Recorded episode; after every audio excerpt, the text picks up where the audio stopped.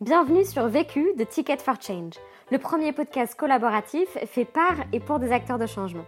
Dans ce podcast, tu entendras des témoignages de personnes qui ont décidé d'utiliser les 80 000 heures de leur vie qu'ils vont passer au travail pour contribuer à la résolution des enjeux sociaux et environnementaux d'aujourd'hui.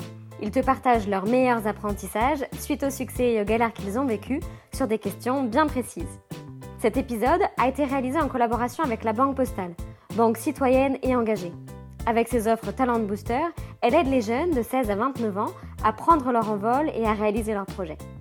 Si tu souhaites toi aussi apprendre à réaliser tes propres épisodes vécus, voire même ton propre podcast engagé, rendez-vous sur vécu.org. Nous t'y avons concocté une formation en ligne.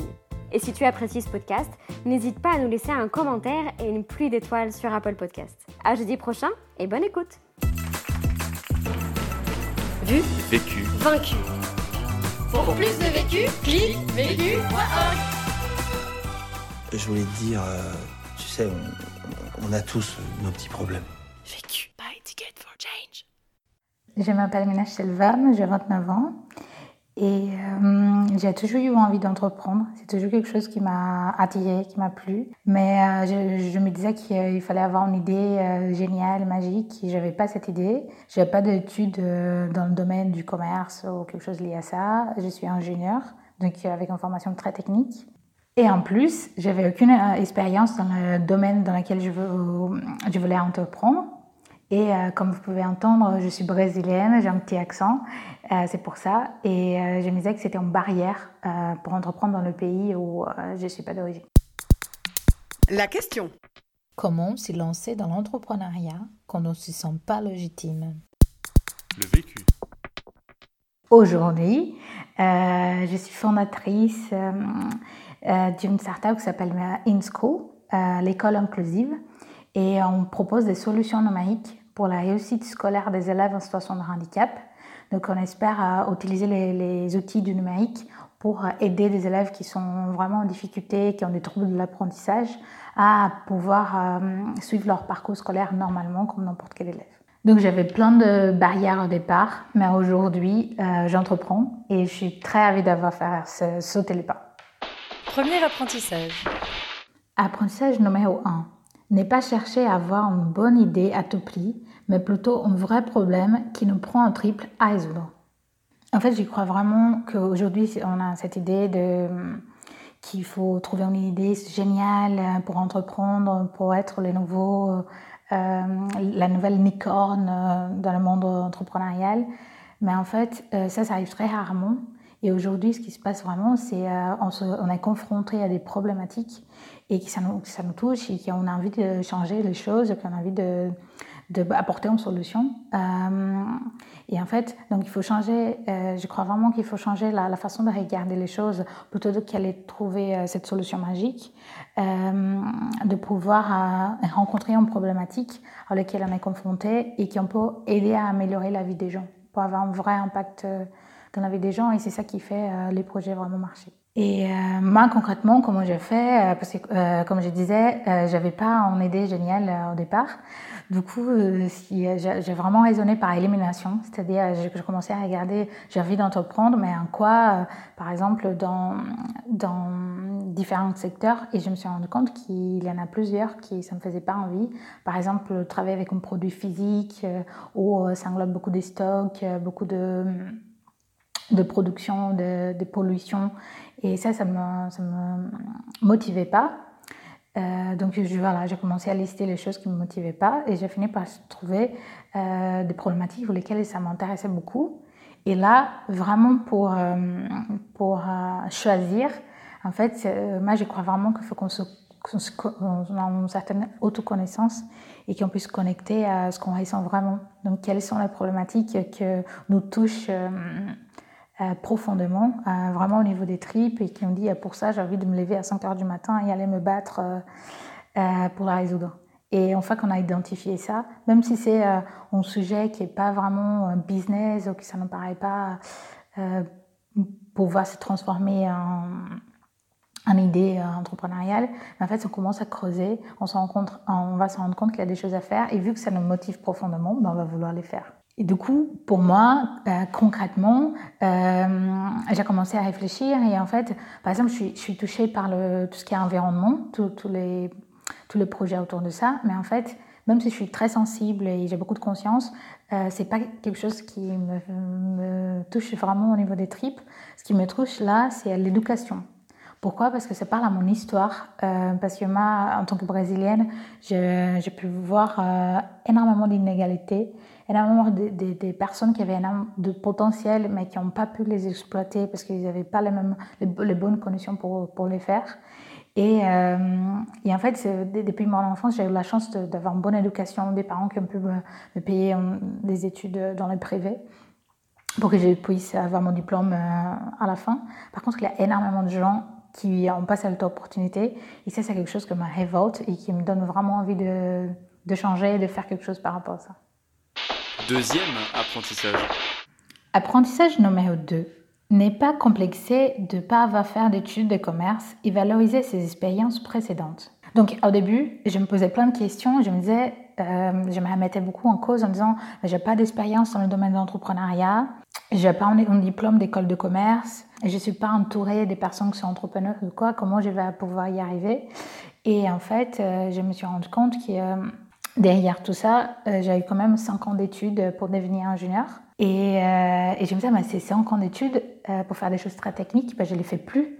Donc je, suis en train de jeter 5 ans, 5 ans de ma vie par la fenêtre.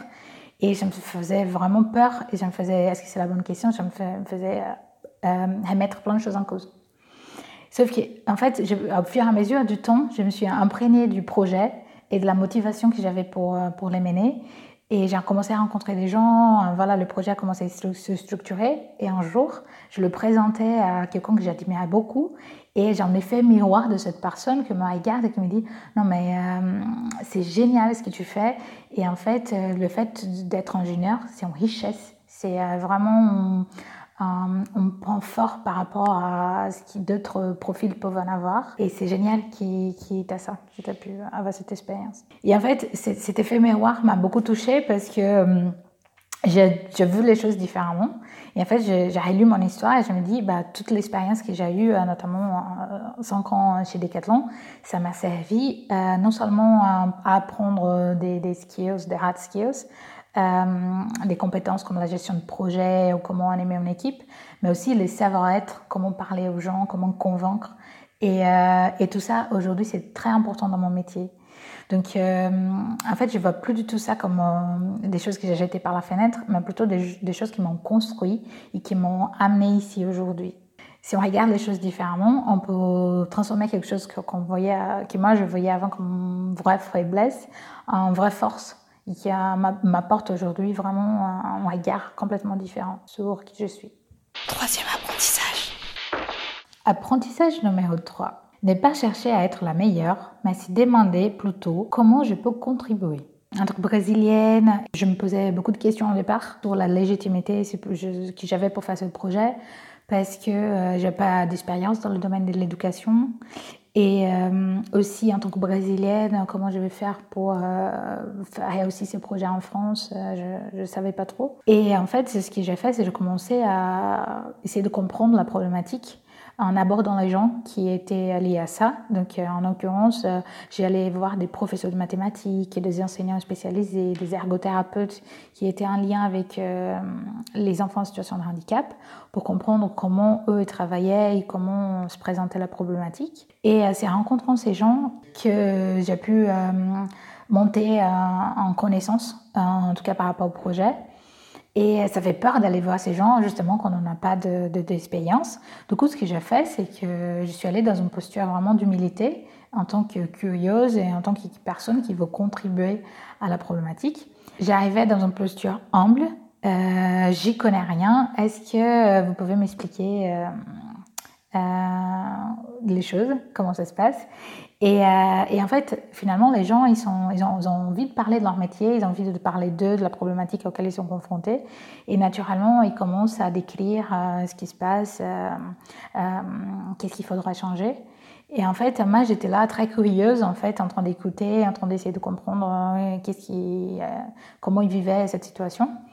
Et, euh, et, en fait, ce que j'essaie, c'est de saisir des opportunités. Donc, à chaque fois que quelqu'un me disait Ah, euh, il y a quelqu'un qui travaille sur ces domaines, ça peut être intéressé, mais j'étais là, oui, tout de suite, euh, oui, ça m'intéresse. Est-ce que vous pouvez me mettre en relation? Est-ce que je peux avoir les contacts de la personne Donc, j'hésitais pas à saisir des opportunités.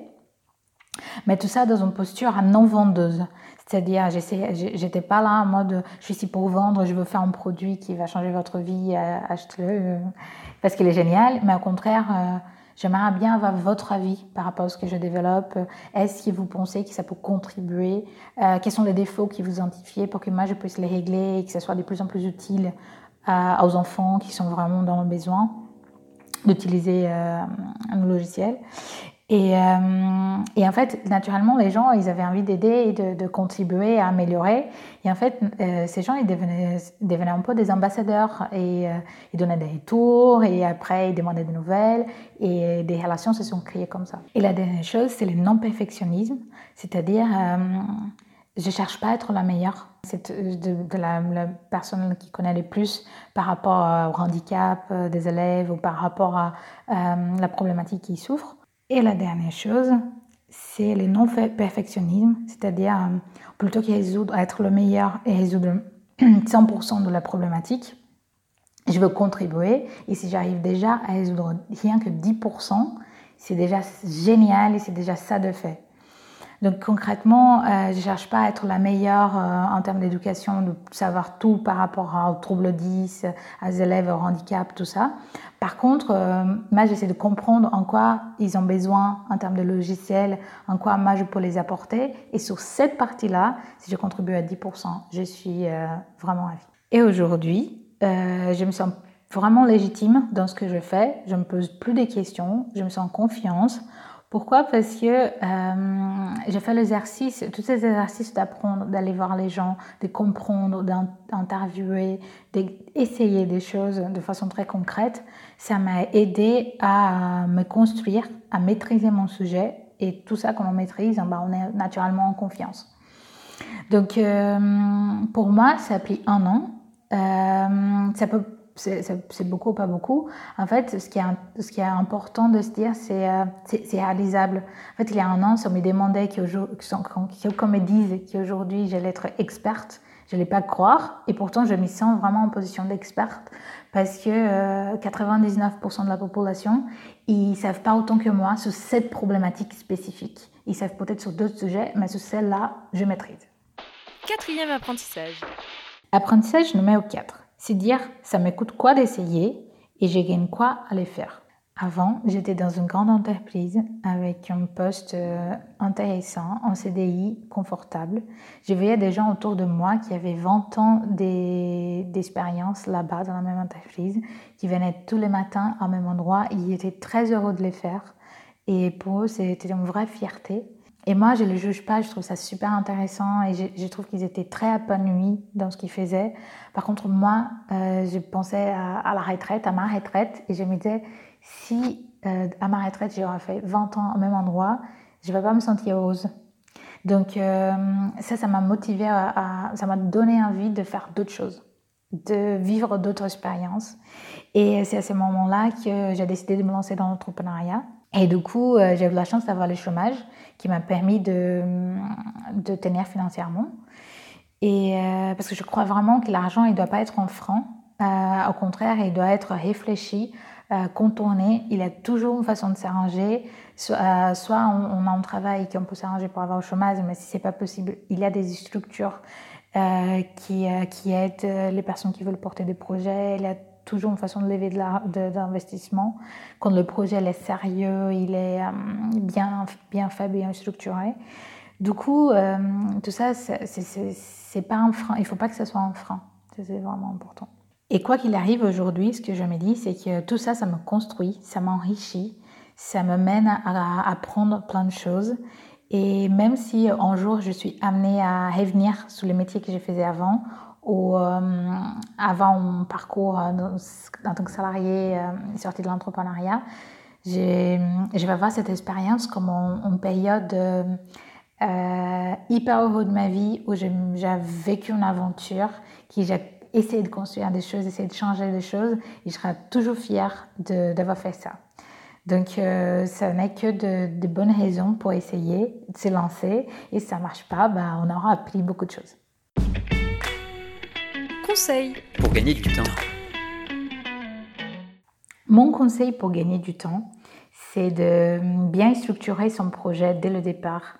Ça peut paraître compliqué, mais en fait, si on prend le temps d'écrire moins une petite phrase sur euh, chaque aspect du projet, donc qui sont mes clients, qui est mon marché, qui, qui, qui sont mes concurrents, même si on ne sait pas encore exactement, mais au moins on écrit une petite phrase de ce qu'on pense et on fait ça au fur et à mesure. Euh, à la fin, sans s'en rendre compte, on va avoir déjà notre business plan de fait et énormément du temps de gagner.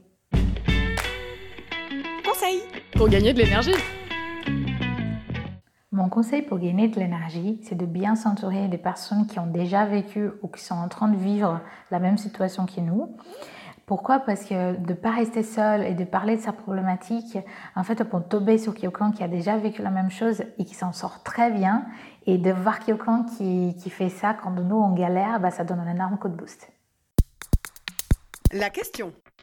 Aujourd'hui, la question que je me pose, ou plutôt les choix que je dois faire, c'est de choisir entre euh, aller lentement et faire les choses à mon rythme, développer mon activité euh, avec les moyens que j'ai et pas, pas m'endetter, euh, ou passer tout de suite à l'étape supérieure, aller emprunter de l'argent et pouvoir apporter une réponse très rapide aux besoins de mes utilisateurs. Vu, vécu, vaincu. Pour plus de vécu, clique vécu.org je voulais te dire, euh, tu sais, on, on, a tous nos petits problèmes. Vécu.